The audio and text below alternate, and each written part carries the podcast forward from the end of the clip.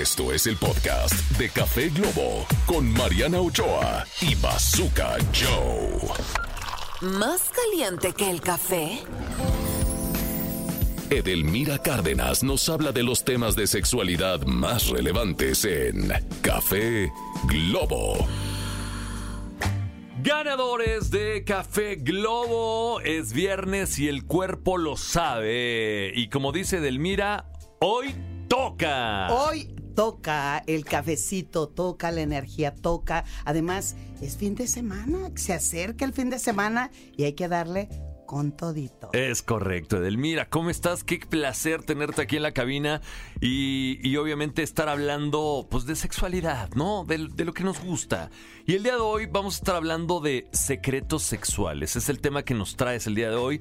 Ah, ¿A qué le llamas secretos sexuales? Bueno, a guardarte una información para ti mismo y eh, que con un contenido sexual y dices, dudas, piensas si realmente lo tengo que compartir. Fíjate, fí, oye, total, estamos tú y yo aquí claro, en cabina, hombre. Claro. ¿qué, ¿Qué nos importa? Hace algún tiempo había, no sé si lo sigue habiendo, un lugar acá por la zona donde tiene bóvedas o Ajá. te rentan espacios para guardar lo que tú quieras. Sí. ¿no? Ya que los bancos ya no, ya no hacen ese Sí, tipo sí. de procedimientos. Ya no Entonces, tienen cajas de seguridad. Exactamente. Me habla una señora que quería una terapia. Entonces eh, me comentó que acababa de fallecer su esposo. Y uno de sus mejores amigos de su esposo le dice, oye, fulanita, pues eh, quiero decirte que tu marido dijo que cuando él falleciera, si es que fallecía antes que yo, eh, te tenía que dar esta llave con este domicilio. Y es este lugar de, de, de De caja bóvedas. de, de- Ah, caja cajas de seguridad. seguridad. Entonces llega ella, se regi eh, este mm, su nombre y todo, entra al lugar y le dicen, traigo esta llave, sí, este es el lugar donde usted tiene que abrir. Abre y no solamente encontró eh, joyas que no conocía, este dinero que no sabía que existía, unos terrenos que el marido compró, pero lo que más le impactó es que había fotografías de su pareja en contactos sexuales con otras personas usando o utilizando ropa interior femenina. No. Espérate, pero, pero ¿para, ¿para qué hizo eso el señor? Pues, eh, oye, él dijo, ya muerto no me pueden volver a matar, ¿verdad? O seguramente no. Ya, ya me morí, ya me vale un cacahuate. Entonces, el señor tenía como fetiche, Ajá. porque ella me enseñó las fotografías, me dice, explícame de qué se trata esto, porque necesito que... Así me lo Necesito dijo. arreglarlo. No, necesito revivirlo para volverlo a matar, ¿no? Así me lo dijo. Necesito revivirlo para volverlo a matar. Entonces... O sea, bien por los terrenos que le dejó, bien por la lana, bien por las joyas, pero ese trauma. Ese, no, y deja tú, ahí estaba la ropa interior también. ¡No! Oh, sí. Oh, ¿Cómo sí. crees? Oh, sí, entonces, Ahí estaba la ropa interior que usaba el señor. 100%. No. Sí, claro, porque además se convierte en un fetiche. Fetiche es aquello que te motiva, te impulsa, te excita, te transforma, hace que llegues a tu clímax haciendo o utilizando un objeto. En este caso, el señor utilizaba ropa interior femenina, pero eso lo mantuvo en secreto hasta su tumba, Hasta la tumba. hasta la tumba. Entonces, Pero le dijo a, no sé, a alguien, le das esta llave a mi mujer que vaya y saque las cosas que hay sí, ahí. Sí, claro. El Señor siempre consideró que ese espacio estaba guardado su secreto. Entonces, ahí el asunto es qué tanto es tantito, ¿no? Dicen por ahí que ni tanto que queme el santo, ni tanto que no lo alumbre. El que tú guardes un secreto eh, al- o, o quieras expresar tus secretos al 100%, pues en, en- la forma en que trabajamos con parejas o, que trabajamos en la, en la vida cotidiana de, de las de su vida sexual, expresar todo o no guardar ningún secreto no es, no es sano. Y tampoco es realista, querido Sí, amigo. es que de repente, por ejemplo, no sé, hay, hay muchos hombres muy curiosos, ¿no?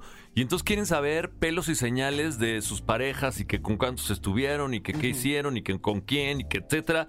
Y yo creo que hay muchas cosas que tienes que guardarte para ti, ¿no? 100%. Eh, que no es necesario que lo sepa tu pareja o, o X, ¿no? O sea, como que hay cosas que te tienes que guardar, ¿no? Sí. Porque al final van haciendo, son- es como una semillita eh, que nada más pone a trabajar la mente de, de- de- de tu pareja y que a lo mejor le puede hacer hasta daño, ¿no? Sí, a ver, ¿qué es lo que pasa? La mayoría pues no, es que hay que hacer, eh, hay que vivir nuestra vida eh, con honestidad, con sinceridad.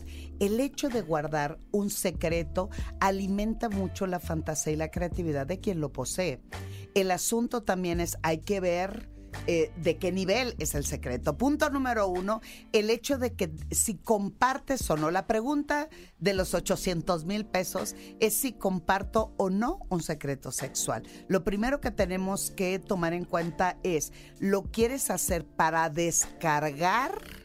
alguna tensión, alguna ansiedad, algún estrés o simplemente porque tienes ese sentimiento de culpa o deseas compartir tu vida. Es- esas dos cosas son importantes saber si es una descarga o lo que quiero realmente es compartir.